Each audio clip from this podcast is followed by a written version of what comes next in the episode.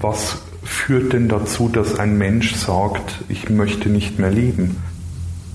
Im Umfeld von Suizid kommt es oft so auf Momente an.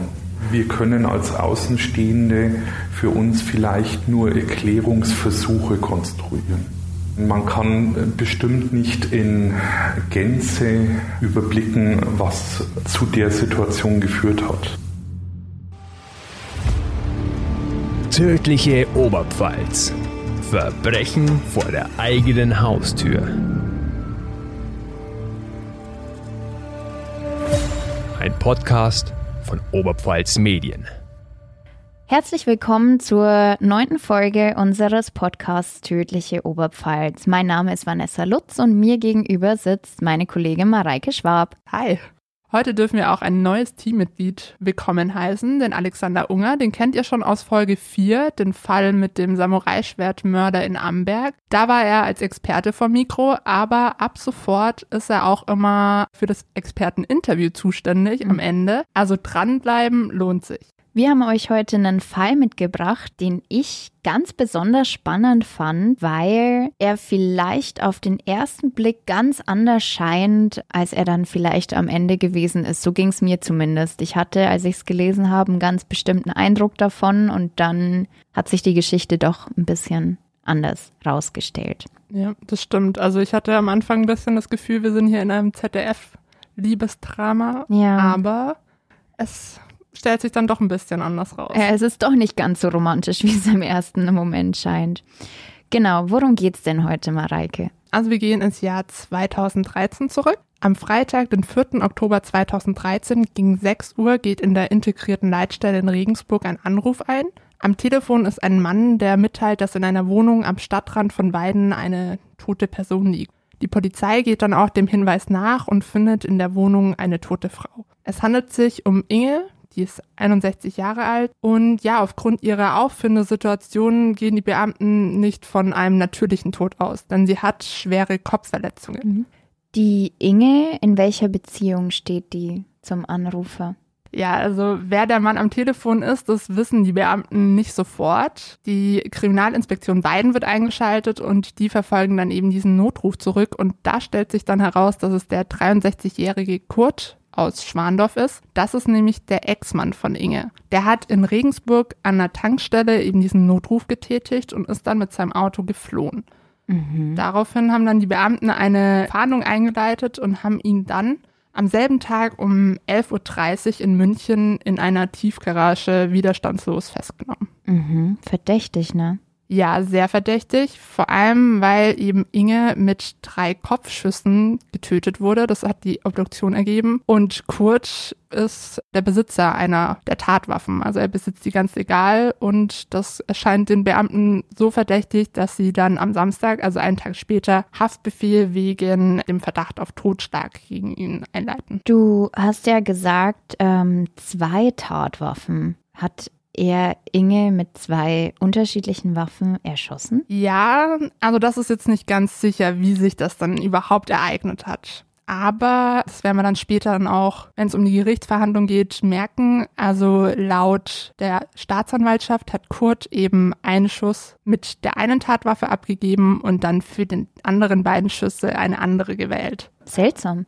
Ja, die Geschichte an sich ist eh total seltsam. Vor allem wie Kurt sie erzählt. Und zwar ist Kurt zwar der Ex-Mann von Inge, aber sie leben trotzdem noch zusammen in einer Penthouse-Wohnung in Weiden. Denn das Paar hat sich zwar wegen einer Insolvenz von Kurts Baufirma getrennt, aber scheinbar ist die Beziehung trotzdem noch so harmonisch, dass sie miteinander klarkommen. Auch Inges Bruder hat zum Beispiel gesagt, die beiden, die waren nicht einen Tag voneinander getrennt. Sie haben sich zweckmäßig scheiden lassen, aber waren noch zusammen in einer ganz normalen Beziehung oder? Ja, darüber kann man jetzt spekulieren, warum sie sich dann scheiden haben lassen. Also ich meine, es stand Insolvenz im Raum, aber scheinbar war trotzdem noch ein sehr gutes Verhältnis da. Vor allem, mhm. ähm, weil man auch bedenken muss, dass Inge an fortgeschrittenen Bauchspeicheldrüsenkrebs litt. Sie hatte da dann nur eine Lebenserwartung von ja wenigen Monaten und trotzdem ist Kurt immer für sie da gewesen. Er hat sie auch mehrmals im Krankenhaus besucht und hat dann auch ein bisschen ihre Pflege übernommen.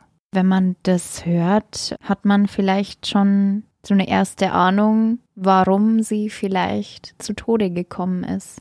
Ja, also laut Kurzaussage wollte Inge sterben. Also ihr Bauchspeicheldrüsenkrebs war so schlimm, dass eben der Tod absehbar ist. Und deshalb soll sie eben die Waffe genommen haben, sich einmal in den Kopf geschossen haben. Und weil Kurt sie nicht mehr leiden lassen wollte, hat er dann eben die zwei weiteren Schüsse getätigt, um mhm. sie eben zu erlösen oder ihr zu helfen, sag ich mal. Und das ist aber Kurzversion der Geschichte. Genau, das erzählt er bei der ersten Vernehmung okay. und bleibt auch bei dieser Version vor Gericht. Wie ging es dann weiter? Hat sich dann diese Geschichte auch so bewahrheitet? Nicht wirklich. Also Kurzgeschichte ist dann zusammengefallen wie ein Kartenhaus im Laufe der Verhandlungen. Also es gab wirklich Zweifel an dieser Suizidtheorie und auch an einer möglichen Tötung auf Verlangen. Denn laut Gutachten des Landeskriminalamtes ist es sehr unwahrscheinlich, dass Inge den ersten Schuss selbst getätigt hat. An ihren Händen konnten nämlich keine Schmauchspuren festgestellt werden. Außerdem hat Kurt bei der Tat Handschuhe getragen, was auch schon sehr verdächtig ist. Mhm. Und er soll wahrscheinlich den ersten Schuss eben gegen Inges rechte Schläfe getätigt haben, während sie schläft. Hat dabei dann auch ein Kissen verwendet, um dann eben den Schall zu dämpfen, damit keiner was mitbekommt. Und mhm. das ist ja jetzt dann schon etwas untypisch für, sage ich mal, Tötung auf Verlangen. Ja, ja. Mein Name ist Alexander Unger. Ich bin seit 30 Jahren hier bei Oberpfalz Medien und ich arbeite mit jungen Volontären zusammen, die gerade erst angefangen haben und das macht richtig viel Spaß. Eine davon sitzt mir gerade gegenüber und zwar die. Mareike, hi. Ja, ich bin schon seit einem Jahr Volontärin bei Oberpfalz Medien und es macht wirklich viel Spaß. Also wir sind viel unterwegs, wir machen Podcasts, wir dürfen Videos machen, klassischen Lokaljournalismus, aber auch selber Themen vorschlagen. Also wirklich breit gefächert hier. Das heißt, wenn jemand Interesse daran hat, kann er sich gerne bei uns bewerben. Wir haben immer Interesse an jungen Kollegen mit jungen Ideen. Mareike, wo kann man sich denn bewerben? Unter oberpfalzmedien.de slash Karriere. Dann warten wir auf die Bewerbung. Wir freuen uns auf euch. Die Geschichte, die ja Kurt erzählt, das klingt ja wie ganz salopp gesagt, jetzt wie in so einem schlechten Liebesfilm irgendwie. Er wollte sie nicht leiden lassen und nimmt ihr dann so das Leben. Er löst sie vielleicht von ihrem Leid und so weiter. Und wie du es dann schon erzählst, wenn er dann aber sich Handschuhe anzieht, ein Kissen da dagegen hält, sie im Schlaf dann auch erschießt, das weckt halt schon wahnsinnige Zweifel, ne? Was auch noch die Staatsanwaltschaft stutzig gemacht hat, ist, dass der ehemalige Bauunternehmer mit 175.000 Euro Goldmünzen und Wertsachen nach München geflohen ist. Dort wollte er sich nämlich mit der Nichte seiner Ex-Frau treffen. Die wurde kurz vor Inges Tod als Alleinerbin im Testament eingetragen. Vorher war es die Schwiegermutter, also kurz Schwiegermutter. Und ja, der Richter, der vermutet eben, dass Kurt nur hinter dem Vermögen her war. Warum die Nichte und die Schwiegermutter, warum nicht Kurt? Das hat sich leider nicht recherchieren lassen. Die 25-jährige Nichte hat dann auch, nachdem sie von dem Tod ihrer Tante erfahren hat, das Erbe ausgeschlagen oder wollte eben von dem Geld nichts wissen. Hm, also wusste sie vielleicht gar nicht wirklich, dass sie als Alleinerbin eingesetzt worden ist, weil mein Laienverständnis würde mir sagen, okay, man informiert jemanden, man weiß dann auch Bescheid, vor allem eben, wenn der Tod von einem Verwandten oder Nahestehenden so kurz davor liegt. Man redet doch mal drüber und weiß doch, was auf einen zukommt. Und wenn dann das Testament kurz vor dem Tod geändert wird und dann sagt die Nichte einfach so, nee, ich, ich will nicht. Komisch. Vor allem schien es da ja schon um etwas mehr Geld zu gehen. Ja. Und da kann man ja auch mal mit anderen drüber sprechen. Aber wir können da jetzt nur mutmaßen. Also mhm. da gibt's auch leider keine Informationen dazu, warum jetzt das so äh, kurzfristig geändert wurde. Tatsache ist eben, dass die Nichte das Geld nicht haben wollte. Und wir erinnern uns, in dieser Tiefgarage, wo Kurt sich dann eben mit ihr getroffen hat, wurde er dann auch festgenommen. Gab's dann noch weitere Zweifel oder irgendwas Komisches an dieser Geschichte? Ja, also es gab eben mehrere Sachen. Zum einen hat auch Inges Bruder weitere Zweifel geweckt, denn nach seiner Aussage sei die 61-Jährige auf ihre Mutter zugegangen, hat gesagt, wenn sie eben Sterbehilfe in Anspruch nehmen möchte, dann in der Schweiz. Da ist es ja sehr gut möglich. Und sie hätte sich niemals erschossen. Sie hätte es anders gemacht, sagt der 57-jährige Bruder. Also er geht davon aus, dass Kurt gemeinsam mit Inge sterben wollte es dann aber wahrscheinlich nicht übers Herz gebracht hat, sich selbst zu erschießen. Trotz der Zweifel gibt es auch ähm, Punkte, die vielleicht dafür sprechen, dass die Version vielleicht doch stimmt. Ja, also es gab einen Abschiedsbrief von Inge, der wurde dann auch vom Gericht vorgelesen. Dort schrieb sie dann an ihre Nichte, kein Arzt der Welt kann mich noch retten, es tut mir leid. Mhm. Was ja dann schon sehr darauf hindeutet, dass sie sterben wollte, wahrscheinlich auch früher sterben wollte als jetzt ähm, vielleicht die Krankheit. Ja, und sich vielleicht auch ein bisschen von dem Leid und von den furchtbaren Schmerzen erlösen. Also man kann und mag sich das als ähm, gesunder Mensch nicht vorstellen, aber das hört man ja auch ganz oft, wie, wie schrecklich einfach die Krankheit Krebs ist und für wie viel Schmerz und Leid das sorgt und auch allgemein. Ich glaube, man kann das schon irgendwo ein bisschen nachvollziehen, dass man einfach nicht so qualvoll dahin siechen möchte. Ja, also ich kann beide Seiten verstehen. Also auch Inge, wenn sie sagt, also so möchte sie nicht sterben, sie möchte vorher selbstbestimmt aus dem Leben scheiden. Und auch Kurt, der auch angeblich ja sehr stark unter dieser Krankheit seiner Frau oder Ex-Frau litt, laut seines Verteidigers auch in eine Depression dadurch abgerutscht ist. Also ich nehme es ihm schon ab, dass er unter dieser Krankheit gelitten hat. Mhm. Aber trotzdem ist halt eben der Tod von Inge ähm, ja sehr Komisch. Also mhm. es gibt mhm. sehr viele Zweifel. Trotzdem plädiert dann der Verteidiger von Kurt, Tobias Konze, auf minderschweren Fall des Totschlags oder Tötung auf Verlangen. Denn sein Mandant war eben vor der Tat in einer seelischen Ausnahmesituation. Mhm, durch diese psychische Belastung dann quasi wahrscheinlich. Ja, genau. Mhm. Also er könnte auch sich nicht vorstellen, dass eben sein Mandant diesen Doppelselbstmord seiner Ex-Frau nur vorgegaukelt hat. Mhm. Also, dass er gesagt hat, wir bringen uns beide um, aber am Ende hat er es dann doch nicht durchgezogen und das war geplant. Vielleicht können wir an der Stelle auch einen kleinen Exkurs machen. Wir haben jetzt gehört, mittelschwerer Fall des Totschlags oder auch Tötung auf Verlangen. Es gibt ja verschiedene ja, Weisen, wie jemand verurteilt werden kann. Mhm. Da gibt es eben Gesetze im Strafgesetzbuch und Totschlag wird im Paragraph 212 festgehalten. Also wer einen Mensch tötet, ohne Mörder zu sein, wird als Totschläger mit Freiheitsstrafe nicht unter fünf Jahren bestraft. Totschlag verjährt erst nach 20 Jahren. Und jetzt haben wir gehört, als Totschlag gilt nur, wenn es kein Mord ist. Vielleicht kannst du mal kurz erklären, was mhm. dann als Mord deklariert wird. Mhm, genau. Also das mag vielleicht auf den ersten Blick ein bisschen komisch wirken. Ähm, Totschlag, wer einen Menschen tötet, ohne Mörder zu sein, das wirkt wie so ein kleines Paradox in sich. Aber es ist ganz spannend, weil es im, im Strafrecht einfach auch sehr genaue Definitionen gibt, ähm, wie was kategorisiert wird, um es jetzt mal ein bisschen laienhaft auszudrücken. Und zwar handelt es sich nur um Mord, wenn eben die Mordmerkmale auch erfüllt sind, die ja auch in sich ähm, einen gewissen Vorsatz eben implizieren. Die Mordmerkmale sind auch, wie es im Strafrecht, wie ich leidvoll erfahren musste, in meiner zweisemestrigen Jurastudiumserfahrung, ganz, ganz straff definiert. Zum Beispiel gilt als Mörder, wer aus Mordlust handelt, zur Befriedigung des Geschlechtstriebs, aus Habgier, aus niedrigen Beweggründen, heimtückisch, grausam und so weiter. Und eben diese Begriffe sind dann nochmal nochmal ganz genau definiert, was darunter fällt. Zeigt sich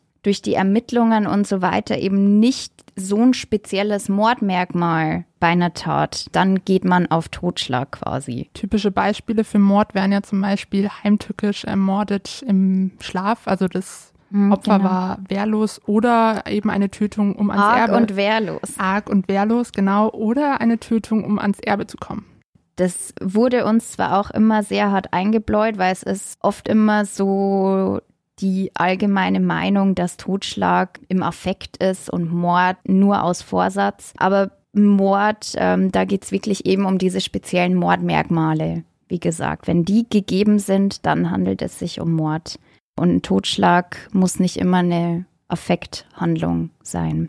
Und Mord wird ja auch immer mit lebenslänglicher Freiheitsstrafe bestraft. Genau, genau. Und es verjährt auch nicht, wie wir auch schon jetzt in einigen Folgen gelernt haben mittlerweile. Genau, zum Beispiel bei Monika Frischholz. Nur deswegen wurde ja ihr Fall neu aufgerollt. Aber genau. wir haben jetzt hier gehört, dass Kurt wahrscheinlich wegen Totschlag verurteilt werden soll. Mhm. Es gibt auch noch den Paragraphen 213, da geht es um minderschweren Fall des Totschlags. Darauf plädiert ja sein Verteidiger. Diese Vorschrift sieht für den Täter einen reduzierten Strafrahmen von einem Jahr bis zehn Jahren Freiheitsstrafe vor, wenn er von dem Getöteten ohne eigene Schuld provoziert oder hierdurch zur Tat hingerissen wurde. Wenn zum Beispiel das Opfer den Täter so lange provoziert hat, dass da bei dem eben ähm, die Sicherungen durchgegangen sind. Genau, und es gibt auch sonstige minder schwere Fälle, zum Beispiel in notständlichen Konfliktlagen. Also zum Beispiel, wenn eine Mutter ihr schwerbehindertes Baby direkt nach der Geburt tötet, dann kann man auch auf minderschweren Fall des Totschlags plädieren. Ich vermute, dass wahrscheinlich der Verteidiger auch an eben diese Konfliktlage gedacht hat. Hm, oder auch an diese vielleicht psychische Ausnahmesituation, was er ja auch meinte, eben durch die Krankheit und die angeblichen Depressionen von Kurt dadurch. Genau. Aber es gibt auch noch im Paragraph 216 Tötung auf Verlangen, was ja auch der Fall gewesen sein kann, dass eben Kurt Inge getötet hat, weil sie es so wollte. Da gibt es dann sechs Monate bis fünf Jahre Haft. Mhm. Aber es muss wirklich über ein bloßes Einverständnis des Getöteten hinausgehen. Also Inge muss das irgendwie ähm, niedergeschrieben haben, vielleicht auch auf Band gesagt haben, dass sie eben nicht mehr leben will und dass Kurt sie töten soll. Aber Kurt darf vorher auch nicht diesen Gedanken haben, dass er Inge töten will. Also er darf vorher keinen Mordgedanken haben. Wie ging's denn dann am Ende aus? Wie hat denn das Gericht dann entschieden im Fall von Kurt? Haben sie ihm das geglaubt? Ja, also es war ein sehr spektakulärer Prozess, sage ich mal. Es waren fünf Verhandlungstage und was ich so jetzt an den Aussagen des Richters herauslesen kann, ist, dass es dann doch ein bisschen hitzig zuging. Also sie haben Kurt nicht geglaubt. Mhm. Sie haben ihm zwar abgenommen, dass es ihn sehr belastet hat, dass eben seine Ex-Frau krank ist, aber eben diese ganzen Ungereimtheiten mit den Handschuhen, dem Kissen vor der Waffe, dem Geldkoffer, dem Geldkoffer genau. Also es waren ziemlich viele Punkte, die gegen Tötung auch verlangen bringen. Ja, das kann ich mir auch vorstellen. Also, weil ich denke es mir gerade auch nochmal so, wenn ich, ähm, wenn ich so eine Tat begehe und dann hat der ja sofort mehr oder weniger seinen Geldkoffer schon gepackt und macht sich über alle Berge. Das ist halt schon wahnsinnig komisch, ne? Ja, also vor allem eben die Tatsache, dass er dann in Regensburg anruft und nicht aus der Wohnung. Also es hätte ja so sein können, dass er eben Inge erschießt, sich es dann aber anders überlegt und sich nicht selber tötet, dann kann man ja auch aus der Wohnung anrufen und diese tote Person melden. Aber er ist nach Regensburg gefahren, hat da an der Tankstelle angerufen, ist dann mit dem Geldkoffer weiter nach München geflüchtet. Mhm. Ähm, ja, also da kann ich schon die Staatsanwaltschaft und auch den Richter verstehen, dass es irgendwie sehr unglaubwürdig ist. Mhm. Ja, und was ja da auch noch spannend ist, ich glaube, ähm, dass auch während des Prozesses gesagt worden ist ähm, durch den Richter, dass Inge nicht auf diese brutale Art und Weise sterben wollte. Und sie ist durch drei Schüsse gestorben, zwei in die Schläfe, einen in den Nacken im Schlaf. Das klingt eigentlich mehr wie eine Hinrichtung. Das stimmt. Vor allem, wenn man auch bedenkt, dass Inge ja gegenüber ihrer Mutter geäußert hat, dass sie in der Schweiz sterben möchte. Also sie wollte wahrscheinlich mit Medikamenten einfach friedlich einschlafen. Hm, also auch noch würdevoll und nicht im Bett niedergeschossen werden, während sie schläft. Ja, das hat dann auch der Richter sehr deutlich geäußert. Also er sagte auch, der Angeklagte wechselt die Aussagen wie manche das Hemd und er reagiert immer auf die Situation, erzählt das, was gerade opportun ist. Okay, also der hat anscheinend der Richter ziemlich gepoltert auch im ja. Saal. Was dann auch noch dazu kam, ist, dass Kurt er war Hartz-IV-Empfänger, sich dann eben auch Geld erschlichen hat. Also er hat weder seine Lebensversicherung noch sein Vermögen angegeben, um sich seinen Lebensstandard, also die Penthouse-Wohnung in beiden erhalten zu können. Als Hartz-IV-Empfänger. Genau. Was ich mich da aber dann auch wieder frage, ist doch als Bauunternehmer in einer größeren Stadt, der ist doch bekannt, das muss man doch wissen, dass der so eine Wohnung hat. Gucken da die Behörden nicht ein bisschen genauer nach? Naja, er war ja geschieden und ähm, lebt bei seiner Ex-Frau. Also ich glaube, da ist eh die Situation so ein bisschen undurchsichtig und vielleicht hat ihr auch diese Penthouse-Wohnung gehört. Mhm. Ähm, Dass es so geschickt eingefädelt worden ist dann quasi. Ja, also der Richter war auch sehr aufgebracht. Also er hat ihm immer wieder vorgeworfen, dass eben dieser Betrug das Sahnehäubchen ist oder auch, dass der Angeklagte takierend und berechnend vorgegangen ist, sagt auch der Staatsanwalt Peter Frischholz. Also es ist schon, sage ich mal, auf Seiten der Anklage sehr viel Unverständnis auch für mhm. Kurt da. Hast du irgendwas rausgefunden, wie der sich vor Gericht verhalten hat? Ja, also er saß nur da und hat immer mit dem Kopf geschüttelt und hat dann auch das Urteil einfach unbeeindruckt hingenommen. Er wurde zu acht Jahren Haft wegen Totschlag und siebenfachen gewerbsmäßigen Sozialbetrug verurteilt. Und dann hat er auch auf sein Schlusswort verzichtet. Also er hat sich dann vor Gericht nicht mehr geäußert. Mhm, also relativ regungslos das alles hingenommen. Genau, die Verteidigung hat vorher noch gedroht, dass wenn das Strafmaß sehr hoch ist, dann wollen sie in Revision gehen, aber scheinbar ist das nicht passiert. Gibt es denn noch allgemein noch irgendwelche Details zu Kurt? Was war denn das für ein Mensch oder wo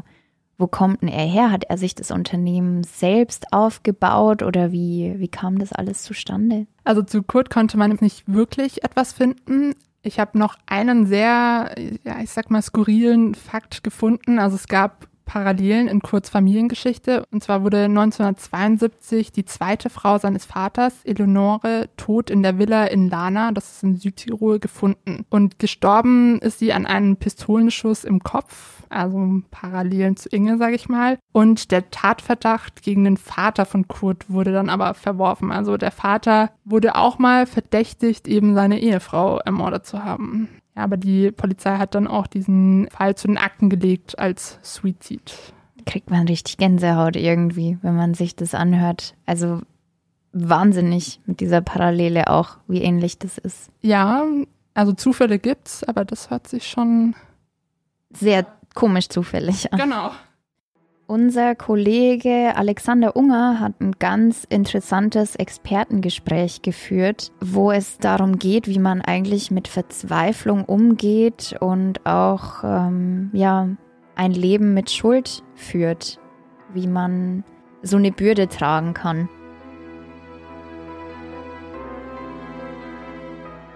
Ein Senior tötet seine todkranke Frau und versucht anschließend sich selbst das Leben zu nehmen. Das ist selten, aber es geschieht.